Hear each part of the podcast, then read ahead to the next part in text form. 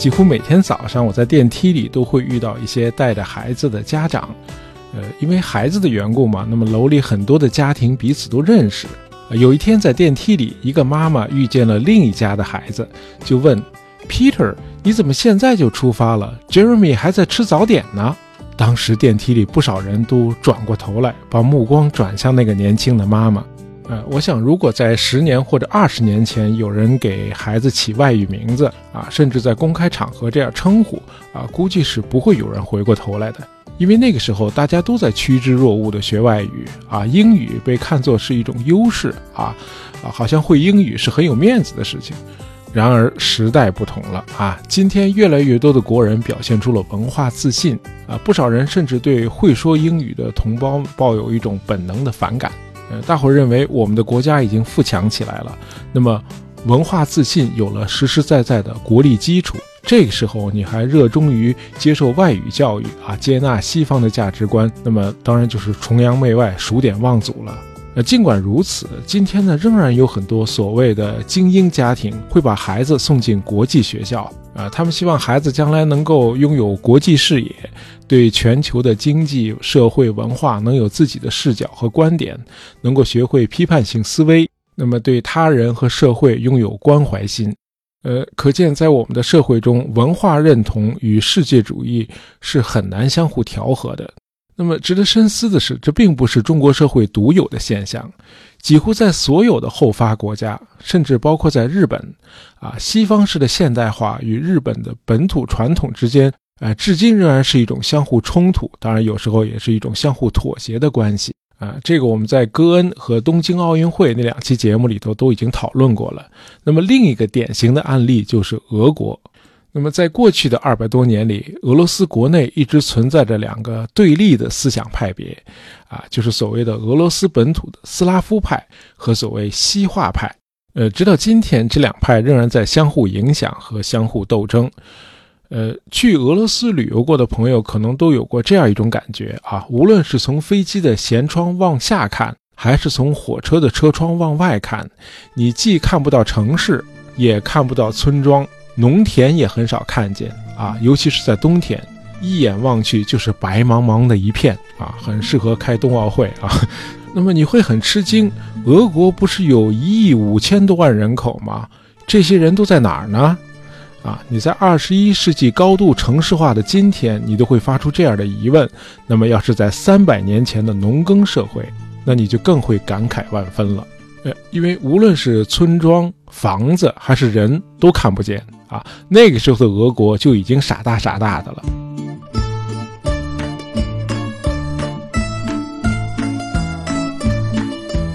十七世纪的俄罗斯几乎没有什么大城市，但是人口呢却相对的集中，因为老百姓绝大多数都是农奴啊，集中的住在各大贵族的领地里。那么这样，俄国看上去就更显得地广人稀了。啊，在十八世纪以前。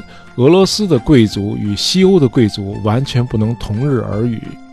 那个时候的欧洲贵族是社会的精英啊，他们是文化的引领者和创造者。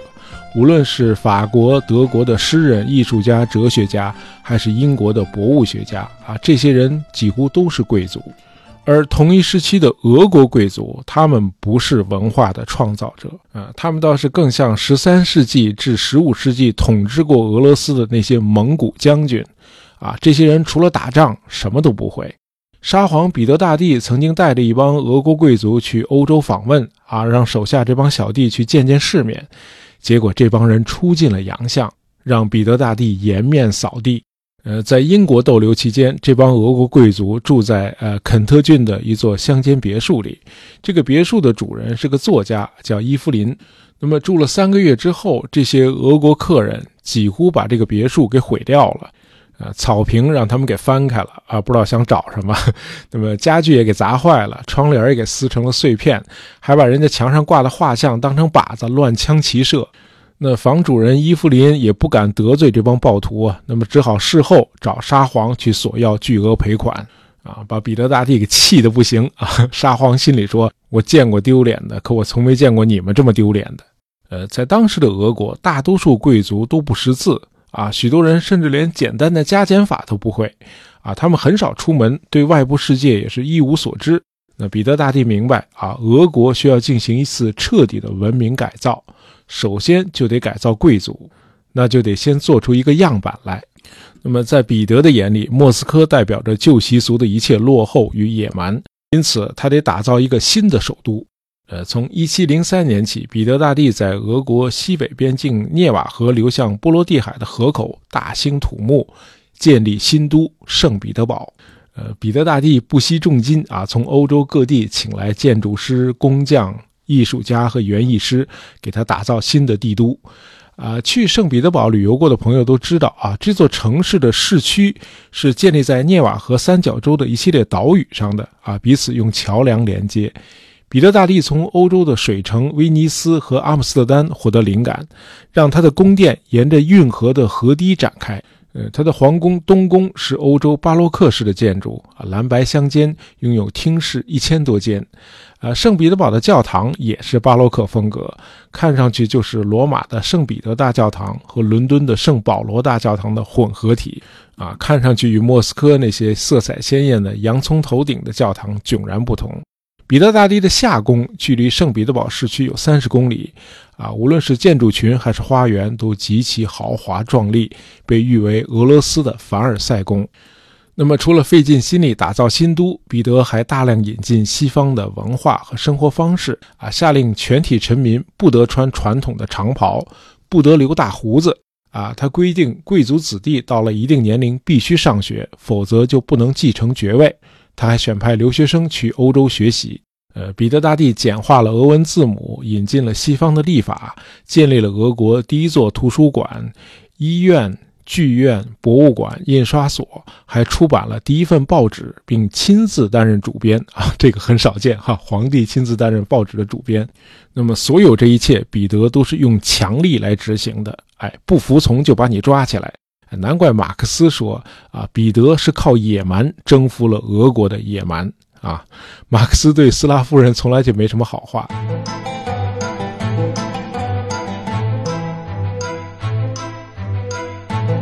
那么就这样，靠彼得的强力，当然更多的是靠潜移默化啊。那么俄罗斯贵族仅仅用了几代人的功夫，就完全实现了全面西化。呃，应该承认，彼得推行西化改革，在文化和技术领域虚心地向西欧学习，确实大大增强了俄国的国力。啊，仅仅十年的功夫，俄国就强大到足以一战定乾坤，就击败了当时波罗的海的霸主瑞典。呃，瑞典这个北方霸主从此一蹶不振，而俄国则一跃而成为欧洲列强。那么从这个时候起，谁都不敢再轻视俄罗斯了。然而，全盘西化也是一把双刃剑啊，尤其是在思想文化方面啊。那么最大的弊端就是造成了俄罗斯文化精英们灵魂上的分裂。呃，俄国大作家托斯托耶夫斯基曾经这样写：“我们俄罗斯人有两个祖国，一个是俄罗斯，另一个是欧洲。”呃，那会儿托斯托耶夫斯基为了躲债啊，长期在法国巴黎定居。他说：“我并不是此刻漂流在海外，我生来就是个流亡者。”就是说，在内心深处，托斯特耶夫斯基没有一个单一固定的精神家园，他的灵魂是分裂的，一半是俄罗斯人，另一半是欧洲人。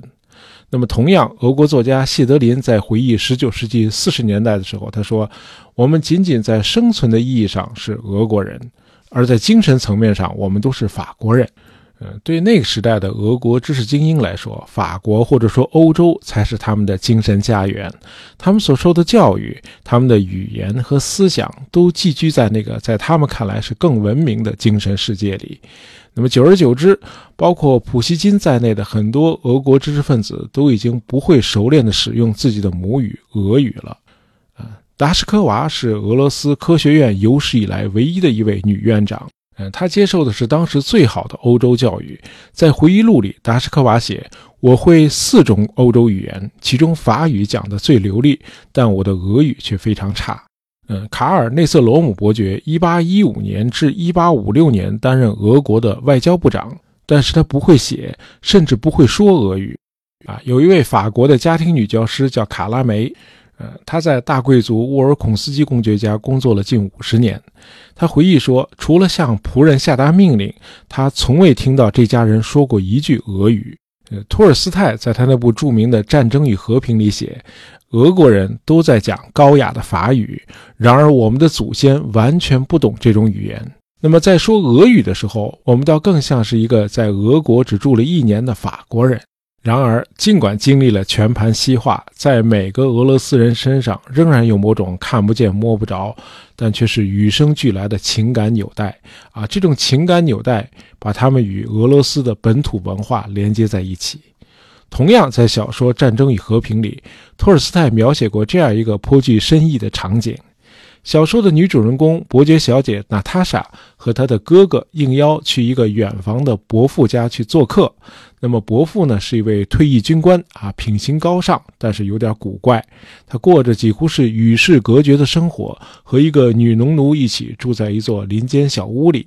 呃，老两口用颇具俄国风味的家常菜招待这兄妹俩。那么酒过三巡之后，房间里传来了琴声啊，这是一首俄罗斯乡间民谣。娜塔莎被这首曲子打动了，呃，伯父意外地看到侄女似乎是很喜欢这首乡间小曲，于是就拿来吉他边弹边唱起来。那么娜塔莎呢，出身于贵族家庭，按照当时的俄国贵族的时尚，她从小接受的是法语教育，可以说是在法国文化的浸染中长大的。按理说，娜塔莎是不大可能接受这种土里土气的俄罗斯乡间小调的。哎，没想到娜塔莎扔掉了身上的披肩，她大步向前，然后双手叉腰，抖动着肩膀，跟着音乐的节奏跳起舞来，而且跳得很自然，也很地道。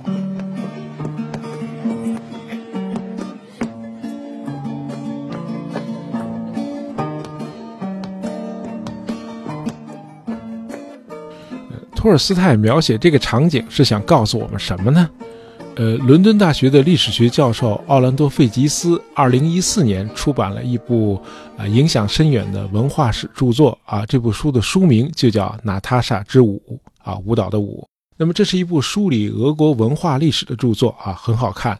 呃，作者指出，俄国内部一直存在着两个世界，呃，这两个世界分别代表着两种文化，一种是上层阶级的欧洲文化，另一种就是农民的俄罗斯本土文化。这两个世界、两种文化通常是互不往来的。然而，到了1812年，情况开始发生变化了。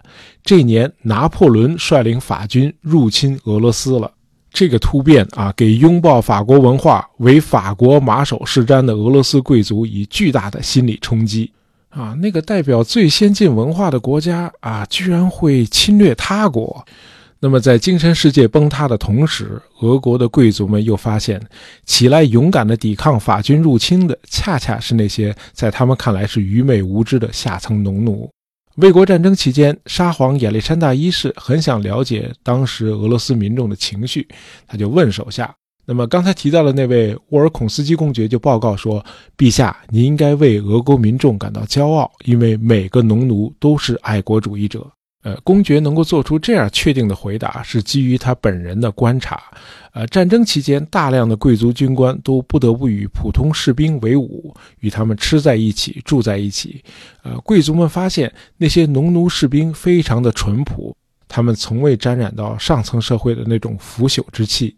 农奴们既没有人身自由，也没有私有财产，他们在贵族的庄园里从事集体化的劳作。啊，因为相互之间没有利益冲突。因此，农奴们彼此都非常的和谐，他们只求温饱，没有任何额外的诉求，人人都虔诚地信奉东正教。于是，农奴们就形成了一个超稳定的社会阶层。呃，最让贵族们感到意外的是，当外敌入侵的时候，农奴们竟然能够义无反顾地起来战斗，甚至比贵族们还要勇敢。于是，那些平时被贵族们看不起的底层百姓啊，突然成了抵抗外敌的主要力量。那么，慢慢的，贵族们发现他们在农奴们的淳朴和宗教虔诚里找到了俄罗斯的民族认同。于是，贵族们开始违抗彼得大帝一百多年前定下来的那些规矩，他们又重新蓄起了大胡子，又穿上了俄罗斯的传统长袍。他们心甘情愿地想与农奴们为伍。呃，最重要的是，他们开始尝试说俄语了。于是，在卫国战争中，很多贵族与农奴之间就形成了兄弟情谊，而这种兄弟情谊又渐渐凝聚成了一条连接俄罗斯本土文化的精神纽带。呃，可以说，从卫国战争到十九世纪二十年代这段时间，正是代表俄罗斯本土文化的所谓斯拉夫派的第一次崛起。那么，在文化领域最具代表性的就是俄罗斯最伟大的诗人普希金。啊，在那个以讲法语为荣的年代。呃，普希金几乎是凭一己之力开创了俄罗斯的本土文学。虽然他只活了三十八岁啊，普希金在普及俄语、丰富俄语的表达力方面可以说是无人能出其右啊，非常的了不起。呃，要知道普希金的第一语言是法语，法语也是他的文学语言啊。普希金的大量作品都是用法语写的，而他的俄语是跟着他的奶妈学的。嗯，当然，你要改用俄语从事文学创作，那那点词汇量是肯定不够的。于是普希金就先给自己充电啊，他努力的学习俄语的各种习惯表达，呃，收集乡野民间的词汇啊，包括粗话。那么在创作中，普希金继承了民间俄罗斯文学的传统啊，并不断的将其发扬光大啊。后来的作家，比如托尔斯泰、托斯托耶夫斯基，或多或少的都受到了普希金的影响。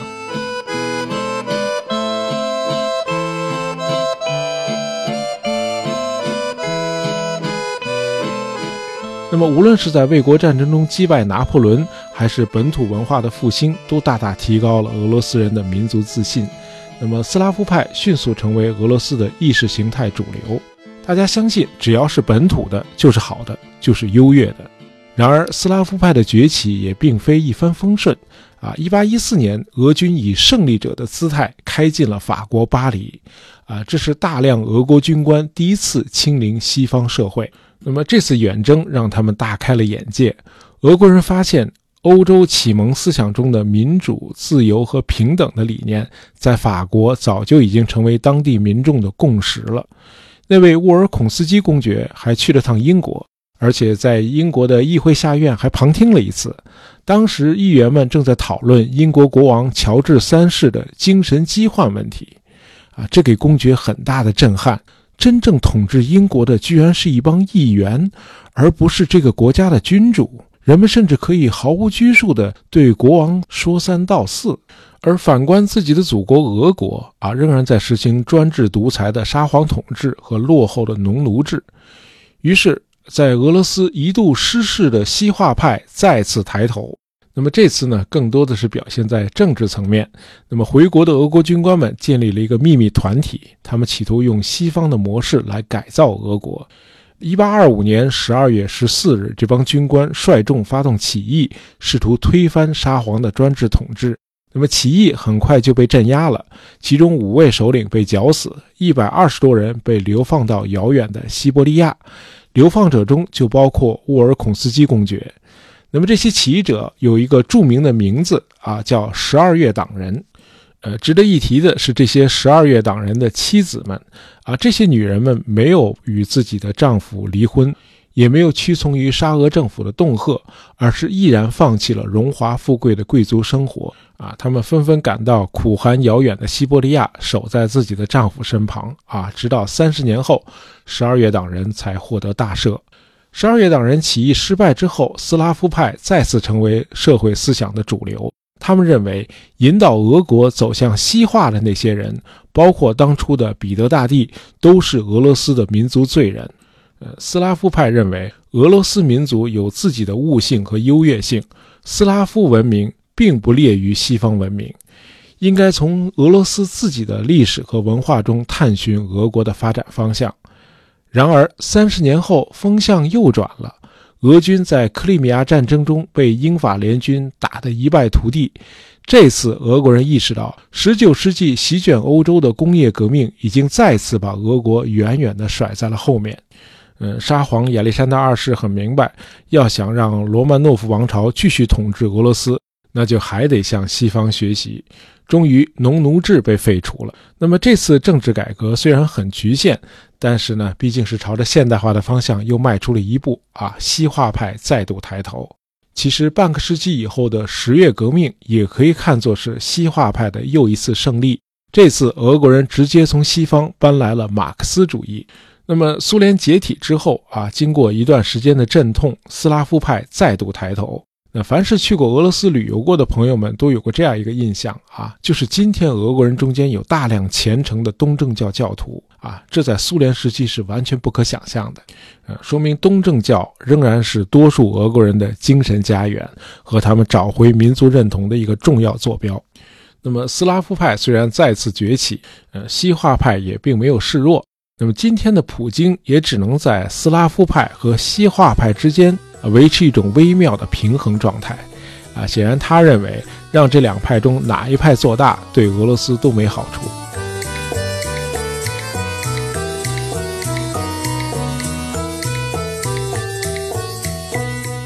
纵观历史，我们发现，在任何国家啊，政治都是过眼烟云，能够持久的留存下来的还是文化啊。中国历史最能说明这个道理。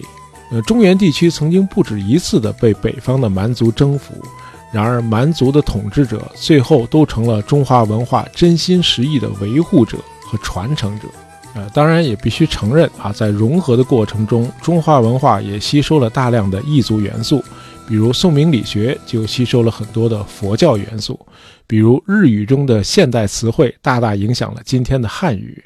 那么，在俄国的近现代历史上，西化派与斯拉夫派在文化领域可以说是既有冲撞，也有交融。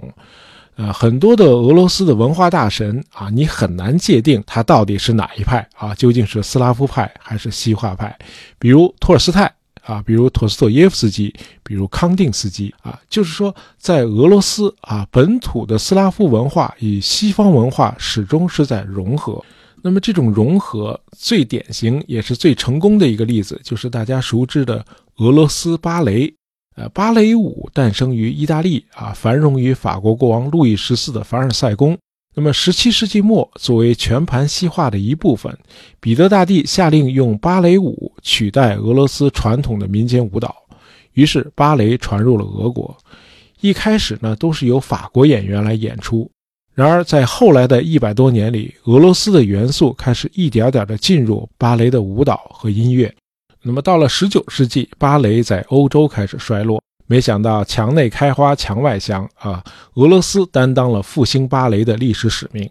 这方面最值得称颂的就是著名的作曲家柴可夫斯基。柴可夫斯基啊，通过他的三部名剧啊，《天鹅湖》《睡美人》和《胡桃夹子》，实现了芭蕾的革命，从根本上提高了舞剧音乐的地位，使音乐成为舞剧塑造形象、叙述故事的基础，而不再仅仅是单纯的伴奏了。呃，我们知道，俄罗斯直到今天都是世界芭蕾的中心。啊，芭蕾本来是个从西方舶来的艺术门类，俄罗斯不但发展和完善了芭蕾，还树立了新的标准，并取得了世界顶级的地位。啊，有人甚至说，如果不在俄国看一场芭蕾舞，你就不算到过俄罗斯。哎，这就是文化相互交融的力量。呃，我们在亨德尔那期节目里讨论过，啊，海纳百川的吸收不同文化、不同民族的文化元素和音乐风格，是如何刺激了亨德尔的创作思维，让他有了更多的视角、更多的灵感和更多的艺术手段。